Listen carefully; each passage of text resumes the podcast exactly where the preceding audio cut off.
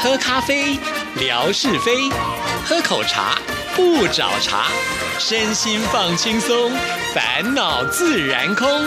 央广即时通，互动更畅通。亲爱的听众朋友，大家好，欢迎收听今天的央广即时通，我是谭志毅。在今天的节目里，为听众朋友邀请到很久没有来到我们节目当中的戴胜峰戴老师，老师你好。哎，志毅好，各位听众朋友大家好。是戴老师今天来呢，也有一个小小的目的了哈，因为我们现在弦外之音呢延长了我们的这个版面。哦，以前呢我们一个月才能够听到一次，是啊。那从三月份开始的时候呢，我们有密集的播出，在星期六跟星期天都有。那最近呢，我。我们在做节目的时候，其实也蛮多心得的。对，那所以我觉得今天也可以请戴老师来帮我们稍微的宣传一下我们的节目啊。嗯，对，其实最近我们做了一些主题，戴老师，你觉得哪一些印象是比较深刻，可以跟听众朋友做分享？好，我觉得呢，这一次我们的弦外之音的节目最大的一个改变，来自于心理学跟音乐更结合了，而且音乐性更加的提升哦。所以呢，各位可以听到更多更好听的、更具有代表性的，而且呢，更能够从心理学的角度来解释的一些音乐作品。我觉得这是很有趣的一个现象。是啊，因为每次在挑选这些音乐的时候，都是再三讨论啊，然后适不适合用什么比较简单的方式，让听众朋友能够了解到，就是心理学跟音乐的结合啊。这我们花了很多的心思，所以也请听众朋友啊，就是有兴趣的人呢，就可以透过呃弦外之音的节目来认识这一些音乐。也许你会觉得，好像我们播的古典音乐比较多，但是啊，其实这些古典音乐呢，并不是你想象中的那么的困难，它是很容易亲近的。对，其实。呢在这一次的这个节目制作的过程中呢，我竟然也发现自己变成小小的古典音乐学家了，多少懂一点了，不得了了，你的斜杠越来越远了。哎，以后来开个什么音乐节目好喽？好，那这就是我们今天呢，希望听众朋友能够啊，就是来支持我们另外一个节目《弦外之音》啊，因为这是我自己的节目，所以在我的节目当中来做这个宣传有点不太好意思，所以我们今天要拉到另外一条线上去，跟听众朋友来分析一下，就是呃，在这个一年。年之计在于春的这样子的一个计划哈，我们常常会说新的年度开始，我们要做好规划啊，在新的一年呢，我们就能够去照着自己的计划呢，去完成自己想要做的一些进度啊。后来我就问戴老师，春天就真的是那么一个可以稳定的来做我们的计划吗？好像也未必哦，对不对？对，其实没有错，春天是一个很大的一个转折点、转变的一个契机哦。怎么说呢？基本上我们冬天不管怎么样，大概都是一个比较沉静的、沉寂的。那在视觉的刺激也。比较少啊，毕竟呢，可能都是枯枝啦、落叶啦，那花朵也不会盛开，然后声音相对也比较少一点，这个安静的季节啊。那随着这个春暖花开的时节到了以后呢，人们有非常多的一些神经系统开始蠢蠢欲动。那这个呢，就是气温的影响。我们都知道，在冷的时候，天气冷，大家最想做的事情是什么？睡觉，睡觉啊，对，躲起来，棉被里面就没事了，冬眠啊，对对对。那其实这个就是一个副交感神经的保护作用啊。也就是说呢，我们在在冬天很冷的时候，尽量不要浪费能量。那冬天你还出去做一些剧烈活动的时候呢，其实对于身体的伤害跟能量的消耗是很大的哦。所以呢，那我们的生理状态就让我们的副交感神经会比较活络一点点，让我们的动作会沉静下来，能够在屋子里头休息就好。哎，可是随着这个气温的上升，那首先当然像植物它就会萌芽啦，我们就看到一片翠绿，心情很好。那开始开花啦，那我们就看到很多的这个呃万紫千红呢，就会觉得很。兴奋等等的，那这一些视觉刺激、生活上面的环境刺激呢，渐渐的就会让我们的交感神经活络起来了，也就是让我们呢，哎。比较想要去冲一点什么，那很好啊，做一点计划，对，那这感觉应该就很好。对，所以我们叫做一年之计在于春。这个一年之计在于春的意思，就是我们的执行面要开始动作了。那其实呢，上天也给了我们这样的机会，就让我们哎，交感神经赶快活起来，我们要去做什么事情了？问题就出现了，交感神经活络之后呢，它跟副交感神经两个的协调呢，很有可能就会带来一些些的神经协调的一个失常的现象，也就是我们休息了近乎于好。几个月啊，整个冬天的时间呢，一整季都是一个比较沉稳的状态。忽然间，你要把自己唤醒、拉起来，各位就来思考一下：你好不容易睡了一个三个月的长觉，忽然间要起床，通常不太是一个精神饱满，而是还是很想赖床这种感觉。哦，那的确没有错。这时候呢，我们通常会产生一些神经失调的现象。这些神经失调的现象呢，就会总合起来变成一种症候群。那这症候群呢，随着国家的不同，还有春天来临的时。间的变化呢，产生不一样的一个时间点。一般来讲，我们都把它称之为叫做春天病。嗯，那春天病在日本的话呢，他们会把它叫做五月症候群，或者叫五月病。为什么五月快要到夏天了？台湾大概在夏天啊，日本的话呢，大概就是春天正式降临，也就是全日本的樱花都开完了这个样子啊。那为什么叫五月病？其实蛮有趣的一个现象啊。真正的日本的春天到来，也就是樱花盛开的季节，大概是在三月底四月初。所以呢，日本是跟世界上其他国家非常不一样的一个形式力哦。他们是在四月一号的时候转换。会计年度，也就是我们今天的新的人事啦，新的大学入学啦，然后新的这一些公司的典章制度啊，甚至是政府的施政啊，都是在四月一号的时候做变更，不像我们，我们是七月一号嘛啊啊，那四月一号变更以后，来质疑或听众朋友，我们来思考一件事情：现在新的典章制度变更了，或者是新的公司，哎，我去报道了，新的学校我入学了。刚开始难免新奇嘛，好玩嘛，跃跃欲试嘛，这儿走走那儿看看。交交新朋友啦，那或者是玩玩新的一些呃器材等等。也就是说呢，四月一号的时候，我们可能相对来讲还充满了往前冲的这种感觉。但是渐渐的一个月下来，很有可能我们在新的环境里面会有一些挫折，嗯，或者嗯不适应、不喜欢啊，原来新的朋友跟我不合啦，很多很多的问题，新问题就发生，那意外就出现了。也就是呢，当我们四月。尝试了一整个月的努力，发现没有用。嗯，那这时候五月就会产生不适应现象了，所以呢，日本就把这种春天带来的这种由神经转换带来的一个不适应现象呢，统称为五月症候群的五月病。哦，是哦，嗯，那既然我们已经知道有这个五月病的时候，有没有办法先预防，不要自己真的就生病了呢？对，我觉得这个预防当然啊，应该从冬天就开始养了啊。其实换个角度上面来讲，这个中医就比较好玩一点点。他讲的是什么东西呢？夏病冬治，冬病夏治的概念，也就是说。呢，我们要跨两季来去做思维，其实的确是如此哦。那也就是说呢，当我们今天春天的时候，会感觉到自己的身心不适应，进而影响到人际生活或者是一些工作上面的不适应现象的时候，那我想呢，其实大概在冬天的一开始的时候，就可以开始做一点调理哦。那这种调理，当然我不是讲身体的部分，我们讲的是心理的调理。其实最重要的事情是呢，当我们冬天在静下来的时候，我们可以针对春天做一个一年。之计的计划。嗯，那我觉得这个是很多听众朋友们可能都会有，哎，每一年一开始就开始做计划，对呀，对呀，然后年底再把它撕掉，或者再后悔一下哦，反正算了算了，很多人都会这样的。那其实呢，这个计划大家有一个准则，我们在冬天做计划的时候呢，不是现在的想象，而是要预想着未来一年我们按部就班可以做完哪些事情。所以你与其去设想一个好高骛远、非常远的一个大计划，你不如直接去想每个月你要。完成什么？哦，所以呢，我们就一个逻辑，举个例子来讲，如果说是以台湾，我们不是以四月病或者四月开始嘛，我们不是五月病的现象，我们大概比较都是春节后症候群，放完春节长假以后，忽然间不适应了。其实每一年都会来，每一年都有这个症状。那我们可不可以先思考说，哎，那今年的过完年，我要给自己一个怎样的小小的变化？那最有趣的啦，我们通常都会发现，过完年之后，能够带来最大的成就感的东西。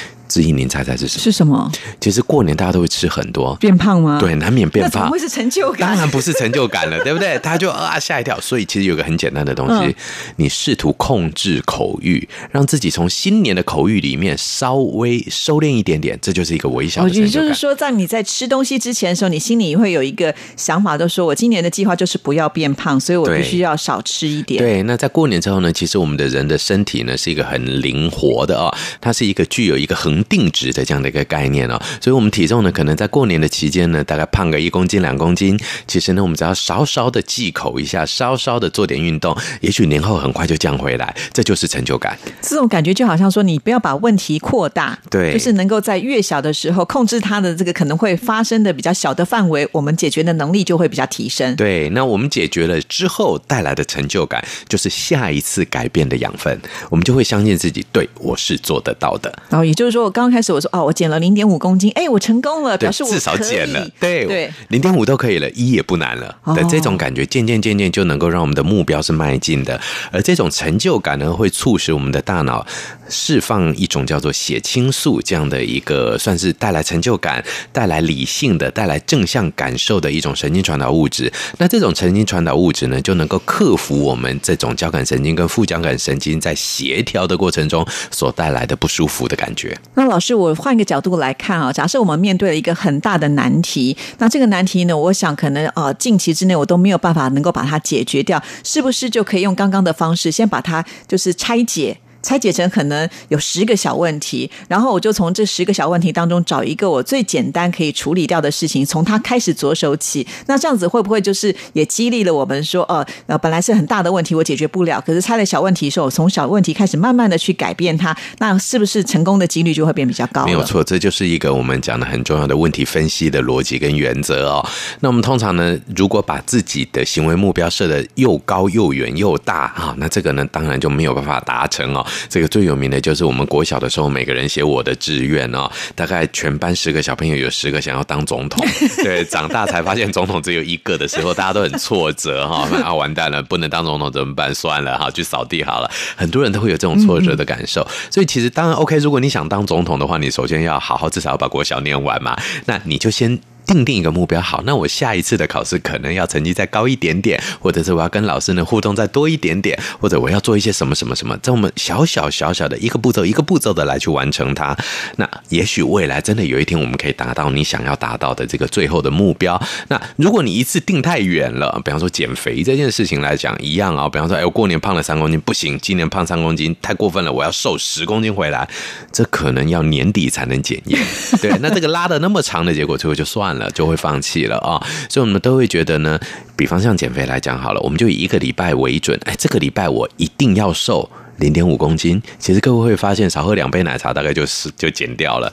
那或者哎多喝点哎多排尿啊或者利尿的东西，你可能就会达到那个数字感。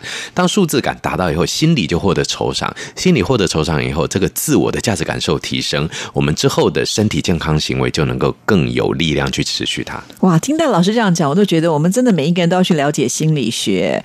就像刚刚戴老师讲的，小时候老师会叫我们写说我们的志愿、我们的目标，我们都写的这么大，可是都没有告诉我们应该要怎么样去。距离这个呃我们想要的目标是能够接近的，就是它有步骤的。可是通常没有人教我们写那个步骤，我们只是说哦，我们要当那个最伟大的人。可是我不知道要怎么样循序渐进的变成那样子的一个程度。原来就是必须要跟自己的心理去做很多的商讨，你要了解它才能够战胜它。对，没有错。而且呢，这个目标必须要是一个仔细的、系统性的切分，直系系统性。对对啊，也是一个非常持续性的。也就是说，我完成了目标小一以后，那我的小小二要怎么完成？那可能小一、小二、小三、小四、小五、小六，哎，这五个小目标加起来会变成中期目标。那中期目标有几个以后，再变成大的目标，大的目标变成远期目标，最后到这个最终端目标，这样等等的这样一个系列阶层式的目标的完成。的一个策略呢，那我觉得这样的一个步骤会让我们的大脑持续的受到目标完成所带来的奖励的快感，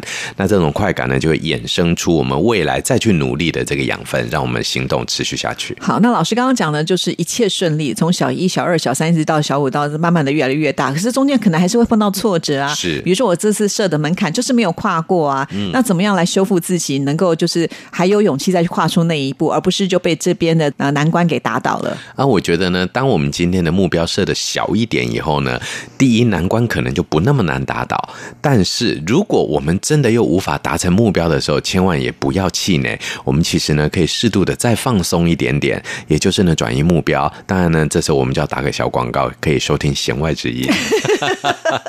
哎，我们是不是用音乐呢来疗愈我们自己？或者呢，我们可以呢听听看更多的不一样的意见。我们可以寻求社会支持，我们可以直接面对这个压力，或者我们也可以呢寻求一些情绪上的转移等等的。那我们通常都会发现呢，当这种因为挫折所带来的这样的一个自我感受的不良现象呢，往往能够因为情绪的转移而获得适当的疏解。疏解之后呢，我们其实就可以重新有养分再去往前冲，也重新有能量。那老师这样讲，我们会觉得说你是心理专家，所以你大概可以预测得了可能会发生什么样的事情。那我又没有这方面的研究，我甚至呢不知道我为什么现在这么的生气，我相信很多人会有这样的情况，就是说我现在就是情绪很不好，可是我也找不出真正的情绪的症结点在哪里。我想很多听众朋友会有这样的情况，那怎么样来检视，去找到真正的问题点呢？那我觉得这个部分呢，应该就要常做这种内观的自我对话。内观怎么观？对对，这个就不是观落音的观了啊。其实内观呢，基本上就是我们跟自己做对话。那心理学里面有一个很有趣的叫空椅法，我倒可以蛮推荐给各位听众朋友们。空椅法，空的椅子的方法啊。那空椅法是什么意思呢？就是说，我们找两张椅子来，你想象着对面是啊，我们就是一个没有人坐的椅子嘛啊。那你坐在某一张椅子上，你想象着对面那个人是另外一个你自己，你跟他说你现在发生了什么事情。哦，真的这样的一个感觉，大家就哎呦，这样是不是像中邪了一样？或者是那精神分裂的感觉？其实并不是的啊，而是我们会知道说呢，因为我们不太放心跟别人讲。哦，那不如跟自己讲。所以一开始的空椅法呢，是靠这种有个具象的椅子在那边，你好像对着影子在讲话，其实不是，你是对着自己内心讲话。渐渐的，你就习惯性的自己的内心会开始对话。哦，可能我感受到的是什么？那我要怎么样的去处理？自己内心的剧场就能建立起来。那我觉得这个是一个不容易会被背叛的。我们人呢，只有一个人不会背叛自己，那就是我们自己。是，那这样子对话之后呢，会有什么样的好处？从里面当中，我们可以怎么样去改变自己可能现在碰到的一些状况？一般来讲，空椅法比较能够得到的一个最迅速的效果，就是问题的澄清。很多时候，人们都是当局者迷啊，所以呢，旁观者清的概念就是：哎，那我们现在在椅子上面不存在的那个自己，其实他就是个旁观者。也许透过这样子的对话过程中呢，我们可以比较清晰的可以感受到，当我们在这个局里面的时候，当我们受到这个挫折的时候，人们会放大。嗯。你们会觉得，嗯，对我就是跨不过去，永远跨不过去。但是，也许从对方的角度来看，通常减肥最有趣啊。很多人都会说，没办法，我目标五公斤，大概三公斤就减不下去了，怎么减都减不下去。医生，我是生病了，还是内分泌怎么了？怎么怎么？后来我们才会发现，他有一个很有趣的一个习惯：当他减到三公斤的时候，他就会去买蛋糕来庆祝。原来发现了，哎呀，你就不要吃这个蛋糕嘛。哎，他就觉得，哎，对也没错，哎，我很顺利又降到三点五了。哎，他就知道问题点在。哪里是？可是老师，你刚刚讲这个跟我们刚刚的空椅法，呃，可能会产生一个问题啊，就是因为空椅法面对的还是另外一个自己。可是当我可能不愿意承认事实的时候，我可能对面坐呢也不见得是诚实的自己。对，所以呢，我们真的就要敞开心胸。所以我们一直觉得呢，心理学里面对于自我能够了解自己啊，这个部分是一个很重要的。就是其实呢，我们在自己这样的一个面前呢，真的不用再伪装。我们其实可以把很多的委屈，甚至是我们的霸道，就是说。那我们的这一些自我私密的部分呢，其实都可以跟另外一个我们心中的自己。那刚才提到的这种就是空椅法，是算一个自我的疗法。那也许有些听众朋友说，我没有办法从这当中呢找到一个症结点的时候，当然还是可以像求助这种心理专家。当然，这个是绝对是最专业的。我想请教老师另外一个问题啊，因为现在有很多所谓的网络上会帮你，好像可以呃解决问题，就有点像是网络上的心理师啊。那当然，有些人会觉得说，网络反正看不到我的脸啊，我也可以用。匿名的方式呢，去就是呃把我的问题讲出来，那这种会不会有风险呢？啊，其实因为网络的确就存在着这种资料传递上面的风险了，所以的确会有。那我们也必须很诚实的说呢，啊，网络因为它有匿名性的存在，所以对方是否是合格真正的心理师，我们这个时候也要先打上问号。所以网络上的行动呢，还是以保护自我作为第一准则。那这个准则，我们保护好自己以后呢，其实网络上应该搜寻到的是一个合格的，或者是风评各方面。都符合你需求的心理师，这个就像是我们看医生一样，所有的医生一定都具有他的专业，只要他是一个合格的专业的医师。那这个之外呢，我们就要看他的行医的风格合不合我们的需求。那跟心理师也一样，其实尤其像心理师，每个人都有自己的成长跟训练的背景，所以他可能他。比较专业的学派各不相同，各位可能不知道，在我们的心理治疗里面有好多的学派，有精神分析学派、行为学派、有人本学派，好多好多可以走。所以呢，这时候我们就要挑适合自己的。是，所以如果我们的听众朋友发现呢，在呃这个季节变换的时候，心情不能够调试的很好，先要告诉大家，这是一个很正常的现象哈。但是呢，一定还是要很诚实的去检视一下自己到底发生了什么样的状况，你才能够修正啊。那修正当然才能使我们的人生变得更。美好一些。所以希望我们所有的听众朋友一起加油。今天非常的谢谢戴胜峰老师来接受质疑的访问。当然，最后呢还是要提醒大家支持我们的弦外之音哦。没错，谢谢，拜拜。拜拜。